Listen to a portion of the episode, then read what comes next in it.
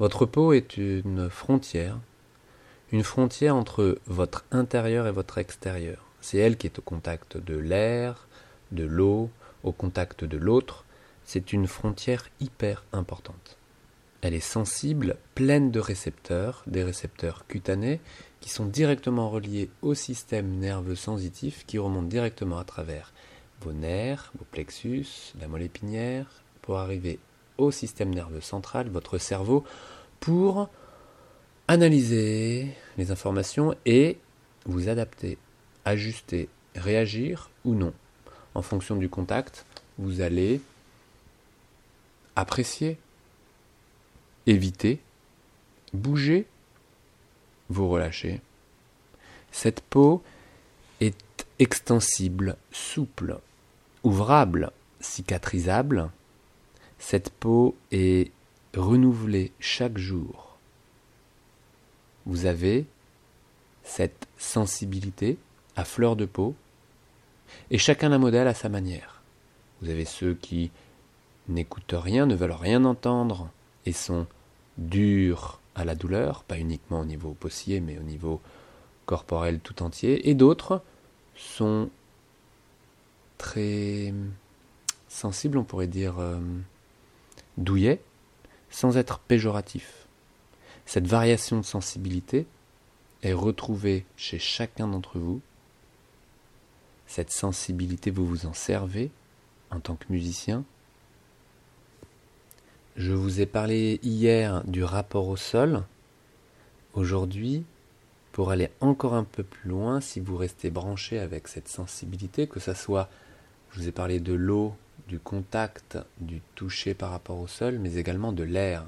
Si vous baladez votre main dans l'espace, vous sentez le courant d'air, l'air qui passe autour de vos doigts, comme si vous baladiez votre main dans l'eau.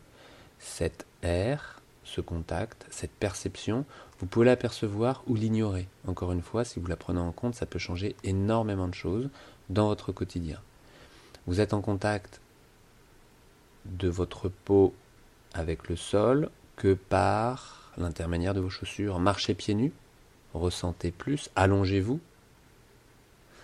La peau peut être euh, résistante, la peau est résistante. Quand vous allongez sur du sable, c'est douillé.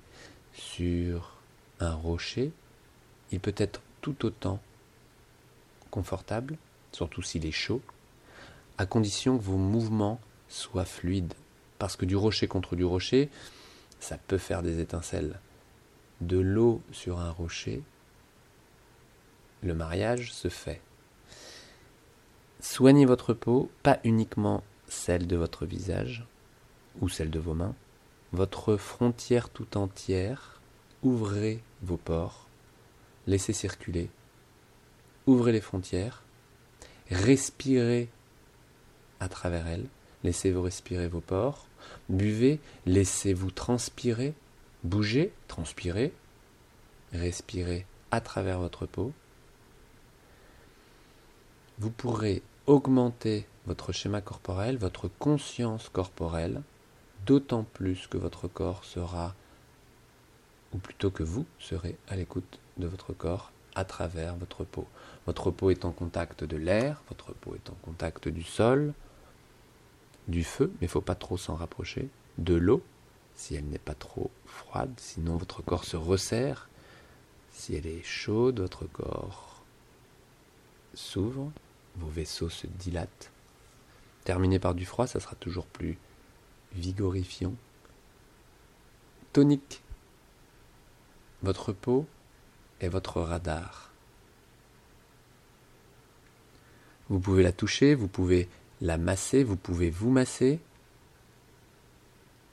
pour percevoir quelque chose qui est hyper intéressant entre quand vous vous massez par exemple un avant-bras, ce que vous sentez à travers votre avant-bras et à travers également la main qui masse. Une double perception au même moment pour deux fois plus d'informations. Lavez-vous les mains sans eau, comme si vous vous laviez les mains. Ressentez avec la main qui touche. Ressentez avec la main qui est touchée. Ressentez avec les deux mains qui touchent et qui sont touchées.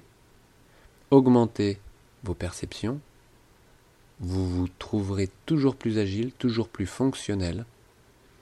Et je vous propose d'expérimenter ça aujourd'hui. On se retrouve toute la semaine en direct, ou presque, sur euh, YouTube et Facebook. En tous les cas, abonnez-vous à YouTube sur le petit carré rouge.